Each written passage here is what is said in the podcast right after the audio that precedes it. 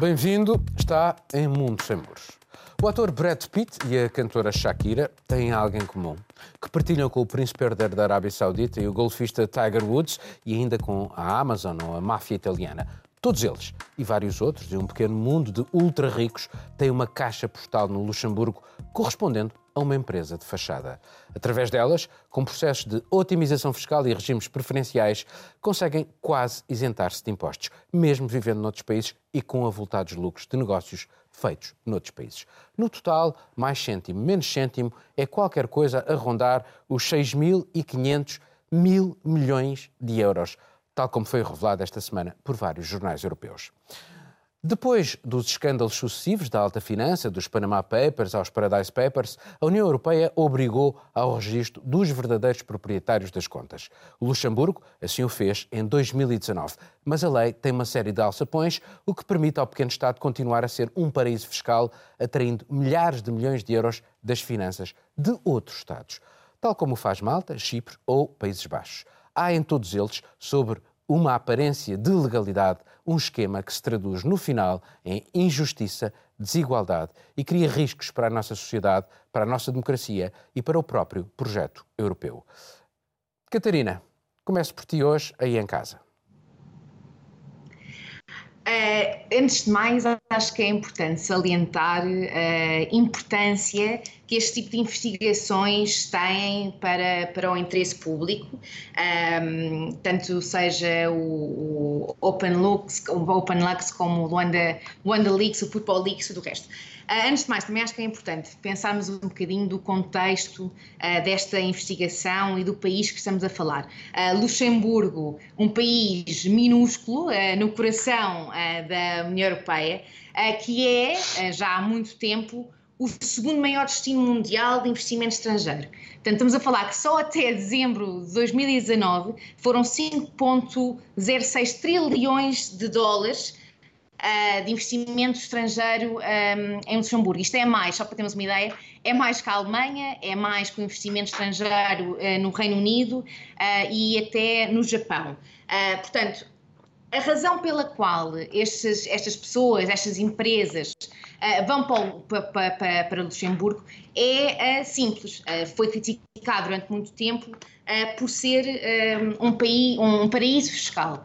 Agora, também é importante pensarmos o facto de ser um Bom, Estamos aqui com um, um, ligeiro problema, Catarina. Eu vou passar aqui ao Marcelo. Não é, não é de agora. Marcelo, uhum. sobre isto, depois vamos tentar ver o que é que conseguimos fazer. Sim, uh, o Luxemburgo volta a, a estar em destaque pelas piores razões. Já, já tivemos vários escândalos ligados ao Luxemburgo.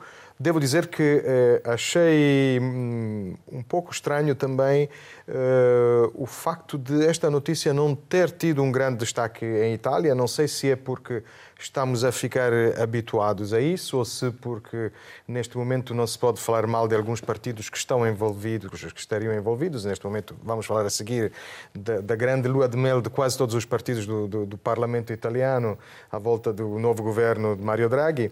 Mas isto uh, também saiu no, no, na imprensa italiana. Saiu também, saiu, mas uh, é uma daquelas notícias que é preciso ir Aqui procurar. Em Portugal praticamente ninguém falou. Também se falou muito pouco. Mas uh, um, um pouco também porque, porque o lado italiano deste inquérito, é também, diga-se passagem, era, era bastante conhecido em Itália, por exemplo, o famoso escândalo dos 49 milhões da Liga, eh, eh, que entre 2008 e 2010 recebeu a Liga para, para, como reembolsos eleitorais e que pura e simplesmente desapareceram e, e, foram, foram financiar outras atividades da, da, família Bossi, quando Umberto Bossi ainda era o líder da, da Liga.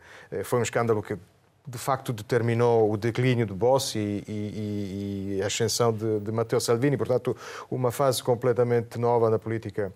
Uh, na política da, da, Liga em Itália. Uh, Diga-se também, é preciso mas isto, dizer... Mas tu não achas que, isto, que, este, que este sistema europeu é, Sim, o grande, é muito injusto o grande problema é isso. que é o cidadão comum. É por isso que eu digo que são as empresas que pagam os impostos e depois permitem a uma elite ultra rica isentar-se dos impostos quando há um esforço coletivo, sobretudo agora que, vamos, que os Estados estão a endividar Sim. por causa da pandemia? É, é, o grande problema é isso, é por isso que eu digo que é perigoso se nos habituarmos a este discurso, porque, ou a este tipo de notícias, porque o grande problema é a falta de uma harmonização fiscal dentro da Europa existe uma diretiva que tem a ver eh, que se chama eh, país por relatório país por país, que é uma diretiva que, que vai ser votada no final de, deste mês. Que vai ser votada, foi aprovada pelo uh, pelo Parlamento e pela Comissão em 2016, 17 e depois ficou parada no, no, no Conselho Europeu. Também por causa, de, obviamente, do veto de alguns países, os suspeitos do costume, o próprio Luxemburgo, Malta, Chipre, Irlanda. E, mas também por a, a, a, posições ambíguas, por exemplo, de Portugal. Há, um, há, artigos que saíram sobre a posição de Portugal, que começou por pedir eh, a aprovação por unanimidade, sabendo muito bem que não haveria eh, consenso total dos, dos 27. Mas a posição eh, portuguesa mudou, como a austríaca A posição mudou. portuguesa mudou depois deste, destes artigos e depois de uma pressão política, nomeadamente do Bloco de Esquerda. E mudou. Mas porquê, porquê que existem estas, estas hesitações? Porque Todos os países, no fundo, estão nesta, nesta selva fiscal europeia tentando ser predadores e não ser presas. presas. É, todos os países, e Portugal é um país que tem, tem uma zona franca, a Zona Franca da Madeira, que também é uma. É, o Funchal também tem, tem muitos destes escritórios fantasmas, que, quase vazios, mas com centenas de empresas sediadas, uh, sediadas lá. E, hum, aliás, uh, lembro-me de um caso que, esse sim, foi muito falado há 10 anos em Itália, de um, de um ministro da Economia, do, do outro governo que tivemos, do outro grande banqueiro, o governo Monti, que foi um governo que, mais uma vez, sim, exi mas que exigiu sacrifícios fiscais aos italianos, e o ministro da Economia era um ministro que tinha acabado de fazer um grande negócio na área do, dos hotéis de luxo, depois de ter retirado uma liquidez de 10 milhões de uma empresa da Madeira, de uma, uh, um fundo financeiro familiar da Madeira, de 10 milhões de euros. Foi uma coisa que deixou um bocado uh, chocada a opinião pública. Okay? O nosso ministro que faz negócios eh, estranhos eh, numa. Vícios privados, públicas virtudes. Miguel, sobre este assunto. Pois olha, eh, o assunto começa a baralhar-se com alguma razão, porque por um lado estamos a falar do Open Looks, pelo outro o Marcelo entrou em força com a Itália. Mas de facto tem uma coisa em comum, tem a banca, banqueiros em comum, Draghi em Itália agora, outros governos de banqueiros. Aliás, essa é uma acusação que é feita à União Europeia e à forma como funciona. Podemos recordar que o anterior uh, presidente da Comissão Europeia, uh, eh, um, Juncker foi primeiro-ministro de Luxemburgo e foi pessoalmente responsável para fazer aquele, por fazer aquele modelo de negócio do Luxemburgo funcionar. E esse modelo de negócio, apesar de depois do, do Luxembourg Leaks em 2014 o Luxemburgo ter mostrado alguma vontade de de repensar e de criar uma maior transparência, facto é que nos últimos três anos a União Europeia teve que exigir ao Luxemburgo um, que uh, abolisse mecanismos que permitem, continuam a permitir uma opacidade muito grande. O Luxemburgo não tem estado a cumprir e, e uh, recusa atualmente a harmonização fiscal com a qual se pretende avançar na União Europeia. Podemos dizer que o modelo de transparência que o Luxemburgo pretende ter adotado está viciado à partida. E e está viciado porque isso implicaria uh, comprometer o modelo de negócio daquele país. Para nós termos uma noção da soma, aqueles 6 mil milhares de milhões de euros que estão uh, diretamente uh, relacionados com este caso, se pagassem 1% de impostos, se pagasse 1% de impostos sobre esse valor, que aliás essa é uma das formas como o Luxemburgo atrai as empresas, com nenhum impostos ou poucos impostos, e lembremos que este dinheiro que passa por estas empresas é depois diretamente canalizado através do Luxemburgo para outros offshores, Portanto, há uma cadeia de toda ela a funcionar uh, através do Luxemburgo, mas também, noutros aspectos, através da Holanda. E esta riqueza, este 1% sobre este valor, daria de forma proporcional à população, porque o Luxemburgo tem 600, 600 mil habitantes, daria, no caso português, para o Estado português deixar de cobrar impostos a empresas e a particulares, deixaria de haver IRS e IRC. E mesmo assim tinha 16 vezes mais receitas do que tem atualmente. É este o montante que está em conta. Portanto, a riqueza do Luxemburgo é uma riqueza que está a ser desviada dos outros países, tal como a, muito parte da riqueza da Holanda, enfim, de forma menos expressiva. Mas no Luxemburgo isto de facto é o core business do Luxemburgo. E isso mostra de facto como, como a, a, a cumplicidade com criminosos, muitas vezes. Nós estamos a falar de muitos detentores. Soube-se agora, por exemplo, na Alemanha, que um dos mais emblemáticos edifícios de Düsseldorf, soube-se através deste Open Looks, porque houve dados novos, soube-se que pertence a, a, uma, a uma máfia que eh, não deveria, de outra forma, não poderia sequer fazer aquisições imobiliárias na Alemanha. Portanto, há todo um, todo um sistema que está viciado e a vontade da União Europeia para impor transparência ou não é uh, imposta com, com, com eficácia, como temos visto, o Luxemburgo não está a cumprir, ou então a própria União Europeia uh, conformou-se com a ideia de ser cúmplice deste sistema. E tu disseste, e acho que é muito importante dizê-lo, uh, na fase de pandemia que estamos a viver e com os custos que esta pandemia significa para os vários países, os custos que a pandemia significa, são custos brutais para impedir que as economias entrem em colapso. Estes valores que estão a ser desviados por países como o Luxemburgo, como a Holanda, mas também como a Irlanda, em parte até a Alemanha tem mecanismos que funcionam de forma semelhante. Uh, estes valores têm que ser tributados, têm que ser tributados e têm que passar a ser tributados. Só para fechar, só para dizer uma coisa, nós vemos como estas economias caminharam na Europa eh, porque ninguém contesta e toda a gente sabe, indo, indo a um cadastro predial, a quem é que pertence qual prédio. Nós estamos habituados a que o património das pessoas, um, ehm, em toda a Europa, mas também em Portugal, em que o património seja um, ehm, aberto e transparente. Nós queremos saber quem é que é o dono do edifício, de um prédio, para tributá-lo, vamos ao cadastro, vamos ver quem é que são os proprietários. Mesmo aí conseguiu-se inquinar isto através de empresas em offshore que são donas, de, são proprietárias de, de imóveis. Mas enquanto no, nos bens imobiliários e palpáveis existe este, esta transparência, apesar da sua diluição continua a existir, nos ativos financeiros não existe de um todo. É Miguel, um faroeste completo. Miguel, vou passar agora à Juliana. Uh, de facto, a União Europeia permite uh, a concorrência eh, fiscal. Eh, não há uma harmonização fiscal. Eh, os tratados aceitam até impostos sobre de empresas de 0%. Ora, quando, quando esta é a realidade, de facto, as empresas fazem lucro num, lugar. É verdade que agora querem tentar corrigir, mas não é este um dos grandes problemas que nós temos. E, mais uma vez, aquilo que eu estava a dizer há bocado, isto não cria ou não tem um potencial para criar grandes ressentimentos numa altura em que as os cidadãos e as empresas que pagam impostos vão, vão, vão exigir, uh, por causa deste, deste endividamento dos Estados, que paguem ainda mais. A harmonização fiscal da, da União Europeia é um grande desafio e, obviamente, encontra muita resistência pelos países que se beneficiam disso, é claro, e que têm uma voz importante dentro, dentro do bloco.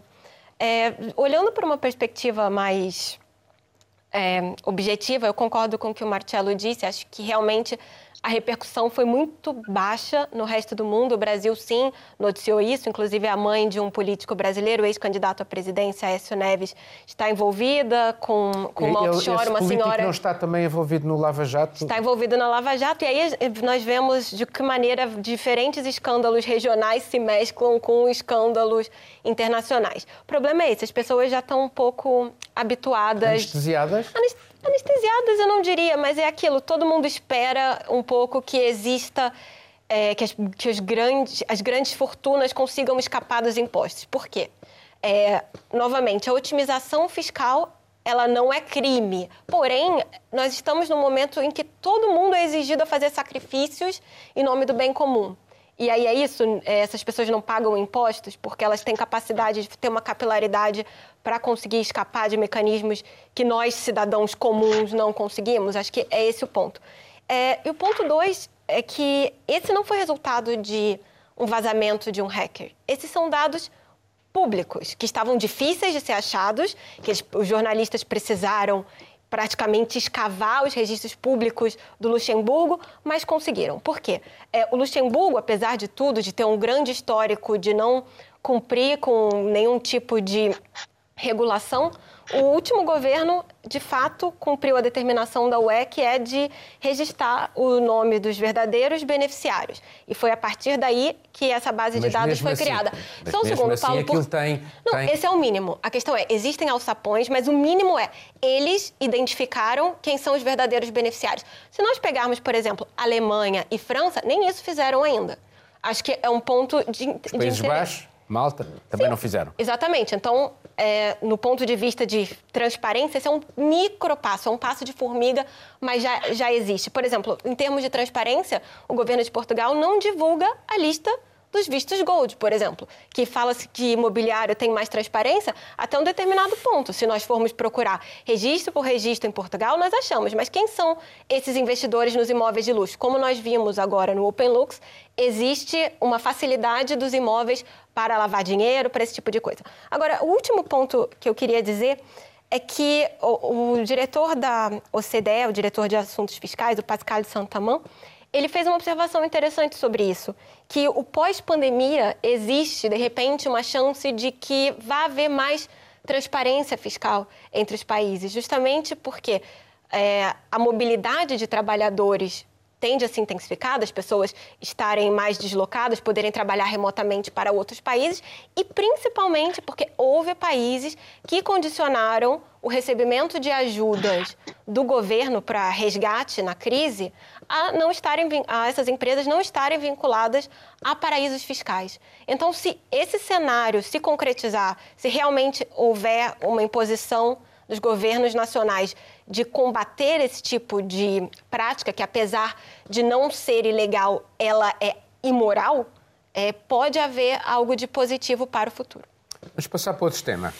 A Itália mostra mais uma vez que tudo é possível em política. Até mesmo a extrema-direita anti-europeia de Matteo Salvini apoiar agora o antigo presidente do Banco Central Europeu para formar um novo governo. Ou os populistas do Movimento 5 Estrelas, que faziam da finança um dos seus principais alvos. Depois de uma crise e da queda do executivo de Giuseppe Conte, com o país ainda a lidar com a pandemia de Covid-19, o futuro governo e a gestão dos mais de 200 mil milhões de euros da bazuca europeia, agora chamada Vitamina por eh, António Costa, ficam nas mãos do homem que ficou conhecido como o salvador do euro.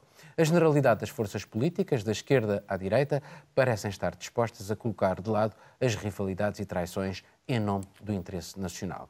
Com exceção dos pós-fascistas, todos endossaram o nome de Mário Draghi. Marcelo, tenho que começar por ti. Sim. Eh, eu quero, quero sublinhar o lado positivo desta. De, mas há algumas ironias aqui no meio deste, deste processo. Obviamente há muitas ironias, mas é, é, mesmo pondo de lado as ironias, eu, o, o aspecto mais interessante é precisamente esta conversão dos partidos populistas e soberanistas de repente, eh, eh, essa conversão repentina para os valores da União Europeia e do europeísmo que hum, podem, obviamente, levantar muitas suspeitas, nomeadamente no grupo do, do, do, do, Partido Popular Europeu, porque de repente parece que a Liga quer, no fundo, entrar no, no um, um, verdadeiro percurso ao, ao, contrário ao do Fidesz, por exemplo, do, do Orban, que está cada vez mais próximo de sair. Eh, o Salvini quer provavelmente quer também receber um pouco o legado do, de Forza Itália, um partido muito em baixo, com um líder claramente envelhecido, eh, Berlusconi, e querem ser o partido, o novo partido conservador italiano e europeísta. Em poucos anos passaram para regionalistas, nacionais e agora europeus. Tudo isto, obviamente, levanta muitas ironias e levanta muitas suspeitas de, de, de, acerca da, da, da, sinceridade desta conversão. Eh, no entanto, eh, como já falamos muito mal da Europa... E mas, acho, mas deixa-me deixa acho... deixa colocar-te aqui uma questão. Sendo um governo apoiado por tantas forças políticas, com exceção dos pós-fascistas, isto não pode ser um saco de gatos e, e começarem a zangar-se rapidamente? Esse, esse, sim, esse é o, é o, grande problema de Draghi, porque eh, dá-me um pouco a ideia, parece um pouco a turma que se reúne à volta do, do aluno, do bom aluno, do aluno cromo da, da turma, para que, porque precisam, precisam de alguém que saiba escrever um bom plano de recuperação. Depois de passarem no exame, vão voltar. Aliás, é uma das hipóteses, nomeadamente uma, uma hipótese colocada por Salvini, porque nós, eh, Itália eh, no próximo ano elege um novo Presidente da República. Portanto, pode ser uma promoção para Draghi, passa a Presidência da República, mas também deixa de ser, de ter um, peso no Executivo e vai haver outras zangas, vamos ver. Mas estava a dizer que é interessante porquê? Porque, no fundo, é, quando a Europa sabe agir e aprende com as lições do passado, sabe agir e, e, e, ação tem, tem alguns efeitos. Ou seja, este, este plano de recuperação e de resiliência foi um plano pensado também, não digo exclusivamente, mas sobretudo para a Itália, porque a Itália era o país que no início da pandemia era o país mais atingido pela violência do, do, do vírus e, ao mesmo tempo, o país com os os soberanismos e os populismos mais fortes. E isso demonstra que quando a Europa sabe, sabe agir uh, com, com este plano, com, este, com, com, a parcial mutualização da dívida, consegue também neutralizar uh, as pulsões e as forças que querem... Centrífugas. Vou passar agora à Catarina. Uh, Catarina, espero que a ligação agora seja possível. Conseguem ouvir melhor? Espero que sim. Sim. Ok, ótimo. Bem, este uh, assunto de Itália para mim é, é completamente fascinante, especialmente um, ehm, Salvini uh, e a Liga. Uh, eu quero lembrar, em 2017 estava a ler algumas declarações de Salvini e ele acusa Draghi, na altura, de ser cúmplice daquilo que ele descreveu de um massacre à economia de Itália. Quatro anos depois, aqui estamos e agora a Liga uh, realmente apoia uh, Draghi. Muitas, muitas coisas que eu tenho lido ultimamente uh, que, eu, que eu achei interessante uh, mostram que talvez isto seja um, um, um grande jogo político da parte de Salvini também para parecer bem aos olhos de, dos italianos numa altura de uma crise extrema causada pela pandemia, um, que, que, leva a uma crise económica, que Itália é dos países mais afetados e também uma forma de Salvini, de certo modo, se tentar distanciar deste label de extrema-direita. Houve um deputado da Liga que falou com uns colegas meus da Reuters em Roma, eh, que disse que a Liga queria se tornar numa espécie de partido republicano, eh, como nos Estados Unidos da América, porque queria incluir todas as forças de, mais centristas, centristas de direita, que eu achei bastante interessante achei uma comparação interessante.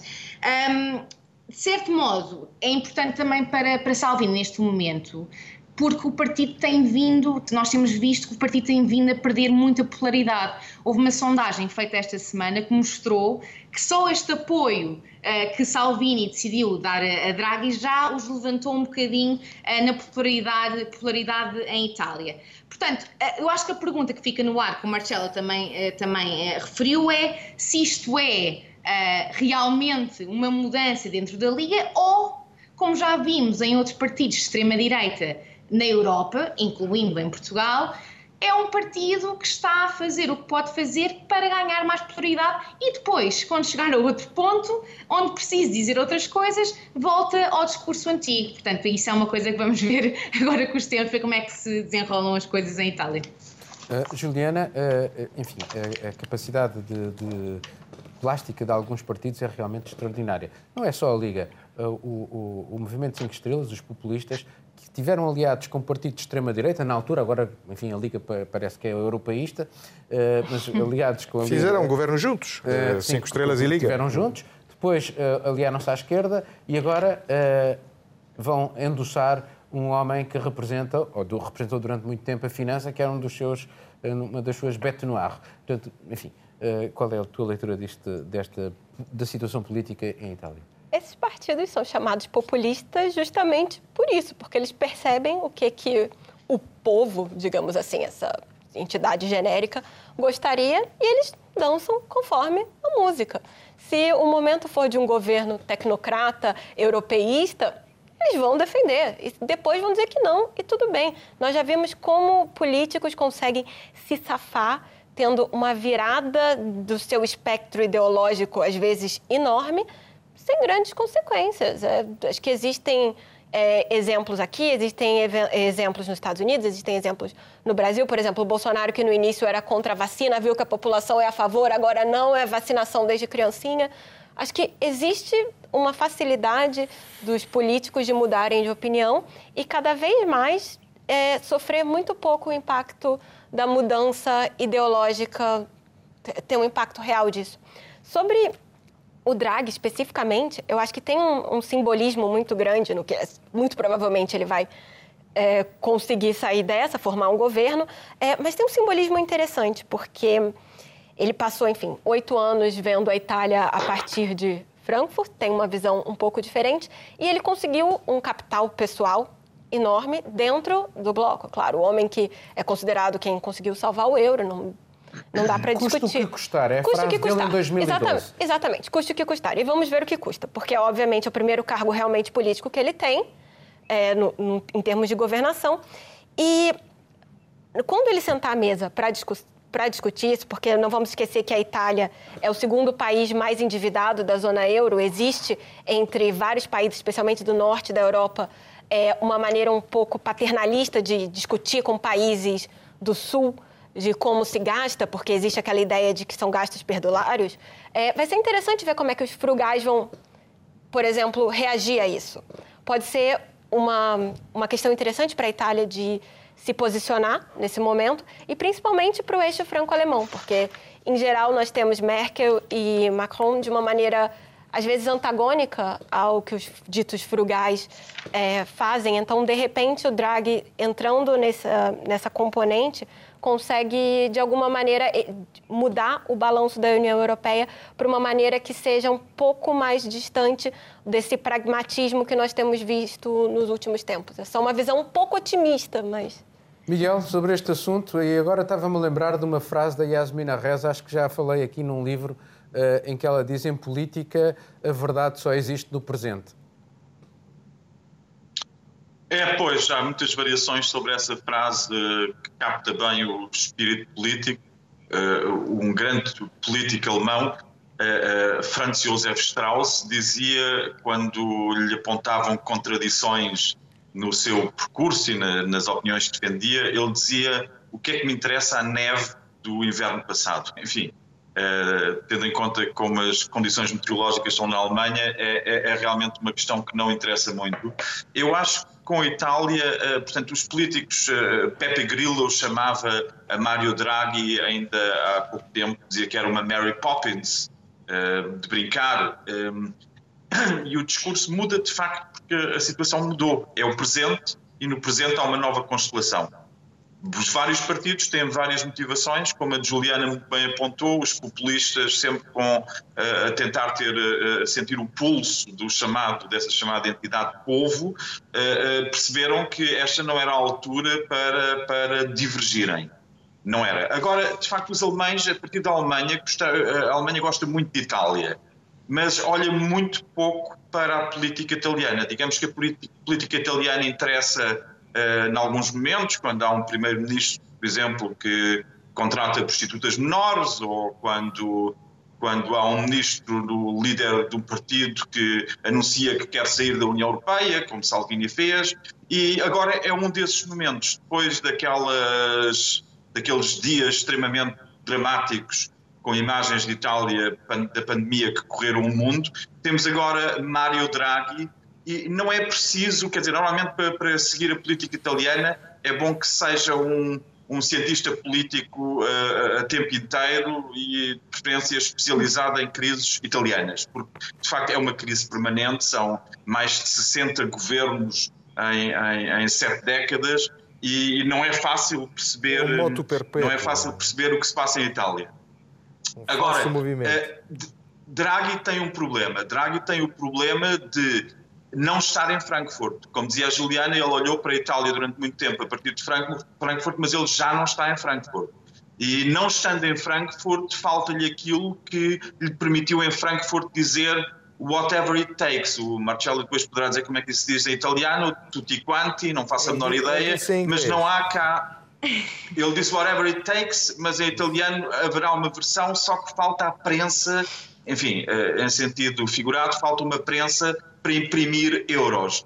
E estas crises pagam-se com moeda. E quem está sentado e a decidir eh, quantos euros haverá para gastar em cada um dos países para evitar os colapsos das respectivas economias, ehm, não está disposto, temos os frugais, vamos ter aqui muitas tensões.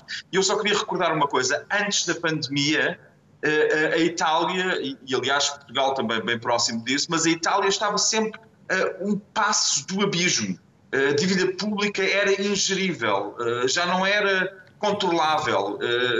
O estava sempre a ameaçar fazer colapso do euro. E agora demos um gigantesco passo em frente no que toca a endividamento público. Portanto, toda a política financeira e monetária tem que ser repensada, toda a política económica da Europa tem que ser repensada, a forma como se contrai dívidas tem que ser repensada e Draghi está numa posição muito difícil porque lhe falta realmente aquela autonomia e aquele poder, aquele poder, aquele poder quase imperial que tem quem está sentado em frente, quem está sentado na presidência do BCE. Bom, vamos passar para o último tema. A humilhação russa do alto representante europeu para a política externa expôs um mal-estar crescente entre a União Europeia e a Rússia. O incómodo foi tal que, no seu regresso a Bruxelas, José Borrell viu-se obrigado a dar explicações aos eurodeputados, com alguns a exigirem a sua demissão. As autoridades russas não deixaram ver o opositor ao regime, Alexei Navalny, disseram-lhe que a União Europeia não é um parceiro confiável e ainda aproveitaram sua estadia em Moscou para expulsarem três diplomatas de países europeus. Apesar das críticas a Borrell, o caso expõe, em certa medida, os limites do seu cargo. Em matéria de política externa europeia, as decisões têm de ter sempre a unanimidade dos 27 países membros. E nenhum deles abdica dos seus interesses na matéria em nome de uma apregoada unidade europeia. Por vezes, os negócios passam até à frente dos direitos humanos. O caso Navalny, por exemplo, não faz a Alemanha desistir do gasoduto Nord Stream 2, que irá permitir-lhe receber milhões de metros cúbicos de gás russo. Moscou agradece. Afinal, privilegia as relações Estado a Estado e faz mais. Faz o que pode para minar o projeto europeu, financiando até partidos de extrema-direita e campanhas de desinformação. Juliana, sobre este assunto. É, assistir à conferência de imprensa é um pouco angustiante e constrangedora. Conferência de imprensa conjunta do Borrell com o Lavrov. Com Lavrov. E, e, é interessante porque não, não dá para dizer que foi um erro a visita, porque a tentativa de diálogo é sempre bem-vinda. Mas a maneira como foi feita e essa conferência conjunta, e a, o que parece ter sido um improviso e uma ingenuidade por parte do enviado da União Europeia é, é gritante, porque quem é Lavrov? Lavrov é um homem que não tem problema nenhum de defender o indefensável. Ele é um diplomata de carreira que já foi representante da Rússia na ONU e está no cargo de ministro dos Negócios Estrangeiros desde 2004. Então, nesse ponto, durante esse tempo todo, ele já defendeu a Rússia de muitas coisas. Temos a questão da Crimeia, temos a participação na guerra da Síria. Inclusive, é, ele foi recebido, ele esteve na delegação russa que foi até a Síria falar para o Assad que a Rússia apoiaria ainda o regime. Então, é alguém que não tem problemas com essa ótica de não estar bem na imagem ou de defender o indefensável. Dito isso, é, era de se esperar que houvesse algum tipo de precaução com o que fosse acontecer durante a visita. E não parece, não parece ter havido, ou se houve, é, basicamente a Rússia, o Kremlin estava muito confortável na situação de saber que a União Europeia não quer uma ruptura forte com a Rússia nesse ponto, ou não tem capacidade de negociar isso. Só, só para completar, se a União Europeia quisesse realmente é, ter sanções por exemplo, a oligarcas russos, a pessoas ligadas ao regime, poderia implementar isso de uma maneira muito fácil. Mas é aquilo, existem interesses econômicos e existem muitas outras questões. Acho que foi uma ingenuidade. Catarina. A minha, a minha opinião de Borel ficou manchada há uns anos quando ele veio a Portugal e gozou com o meu espanhol. Portanto, estou a brincar, não é só por causa disso, mas eu, como, como a Juliana disse, foi uma conferência de imprensa que foi muito difícil, muito difícil de ver. Foram 60 minutos uh, e apesar de Borel ter tentado ter algumas palavras um bocadinho mais fortes, foi certamente, uh, não, foi, não foi suficiente. Ele teve ao lado de alguém que lhe disse que a, União Europeia era um parceiro em que eles não podiam confiar. E a incapacidade de Borel responder a essas críticas no local é muito grave. Mas acho que é importante uh, relembrarmos que não é a primeira vez um, ehm, que Borel tem problemas deste género. Já aconteceu antes.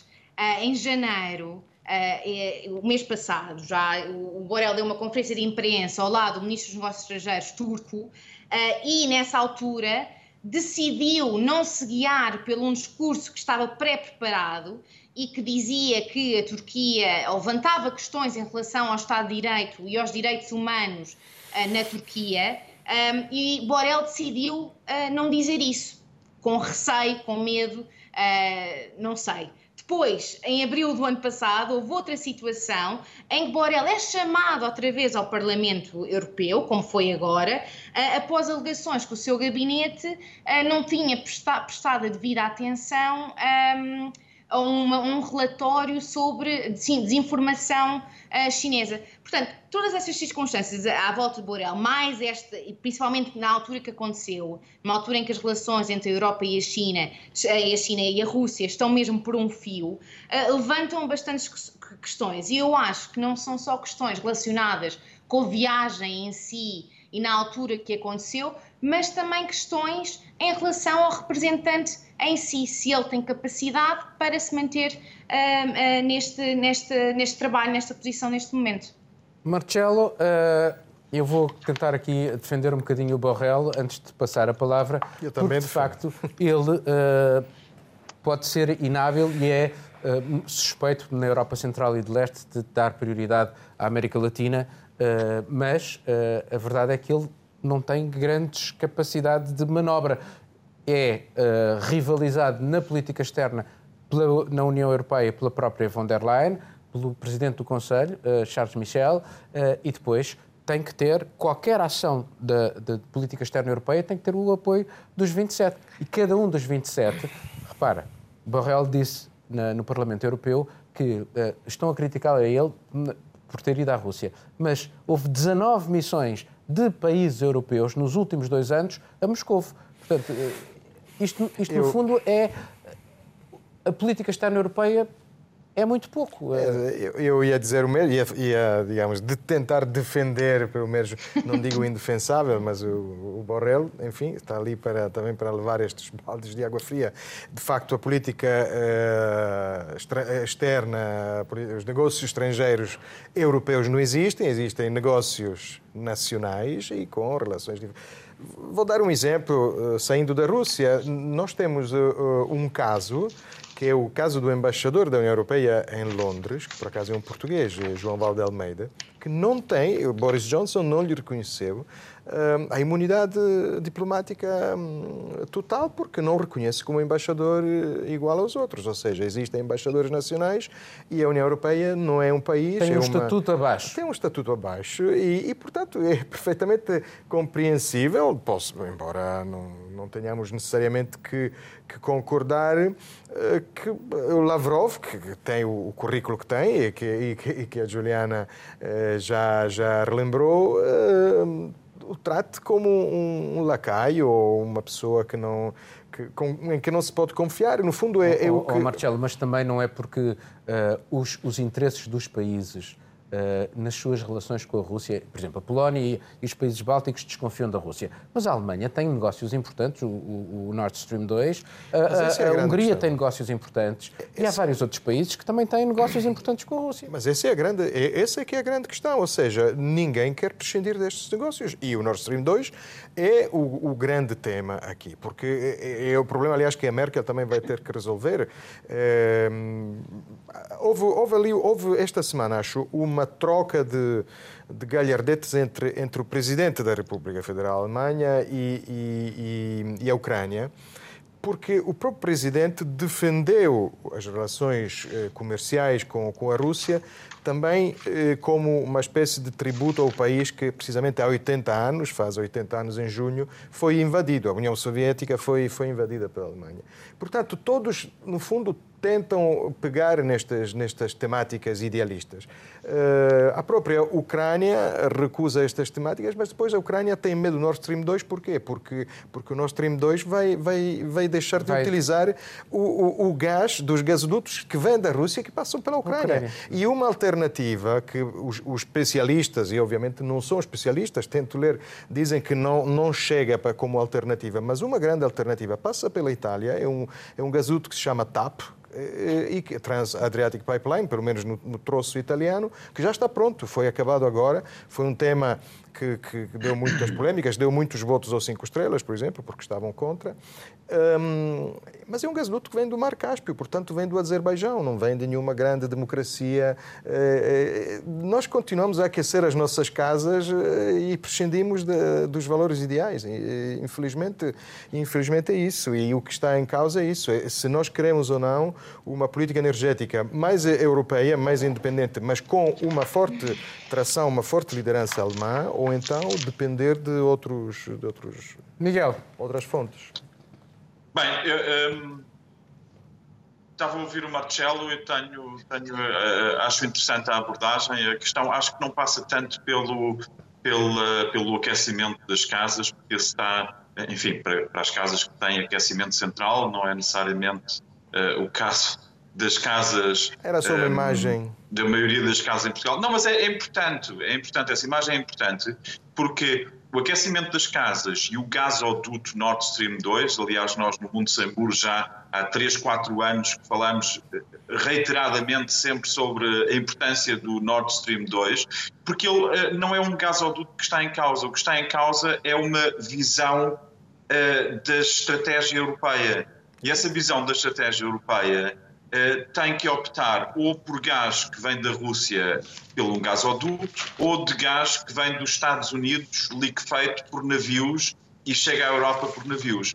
E a Europa está tão dividida quanto a isso que nós temos, por exemplo, se olharmos para a Alemanha, temos, vamos ficar em dois políticos, Gerhard Schröder, o ex-chanceler, e Merz, que teve para ser o sucessor de, de, Merkel e ainda está numa posição muito forte. Merz é um atlantista ligado e, e, e, e quadro da Goldman Sachs norte-americana. Schröder é um pró-Putin, pró-russo, um, eh, que está ligado à Gazprom. Aliás, é presidente do Conselho de Supervisão da Gazprom. E é assim que está a Alemanha. A Alemanha está dividida entre uma visão atlantista e uma aproximação aos Estados Unidos e uma visão uh, pragmática de convivência com a Rússia e com Putin. Mas já viste, Miguel, ambos... que, Miguel, já viste que estás a falar de questões comerciais e nós estamos aqui a falar de direitos humanos.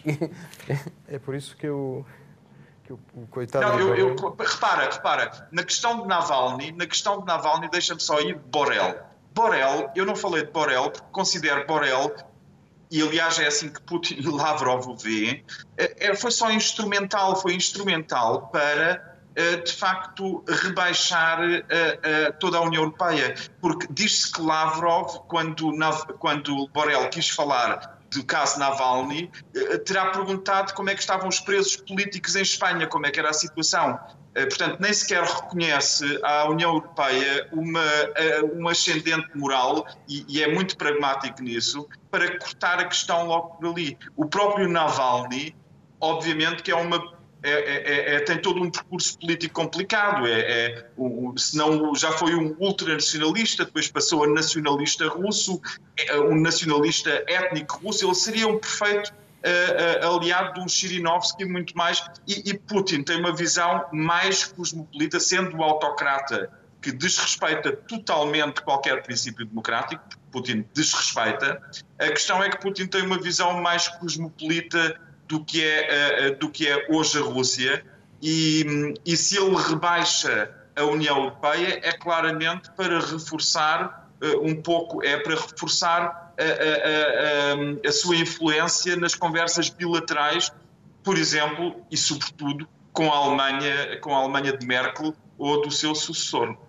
Miguel, agora que estamos no fim do programa, já agora aproveito, continuas tu. O que é que uh, estás a, a, a, dar de notícia aqui de Portugal?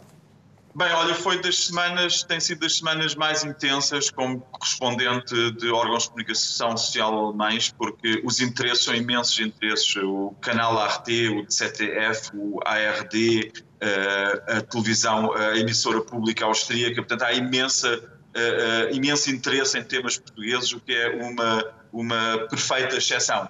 E o tema anda sempre em torno da situação pandémica que se vive cá, portanto esse continua a ser o principal tema. Mono, é uma questão mono, muito monotemática ainda. Juliana? Falei da, da pandemia também, claro, e também da questão do fechamento das fronteiras e do cancelamento dos voos com o Brasil, que há vários imigrantes brasileiros que já não têm como viver aqui, estão desesperados para voltar para o Brasil. Catarina? Também foi a questão da pandemia. Acho que o artigo mais interessante que fizeste esta semana foi tocar no tópico do impacto que a pandemia está a ter uh, não só nas famílias, mas também nos próprios trabalhadores das agências funerárias e passámos umas horas com uma agência funerária aqui ao pé de Lisboa uh, e foi, foi bastante interessante e acho que teve, teve bastante impacto. Marcelo? Eu acho que até a curva pandémica se reduzir totalmente não vale a pena perguntar, mas, mas é isso. Obrigado a todos e aqui terminamos mais um Mundo Sem Muros. Regressamos dentro de uma semana. Tenha dias felizes.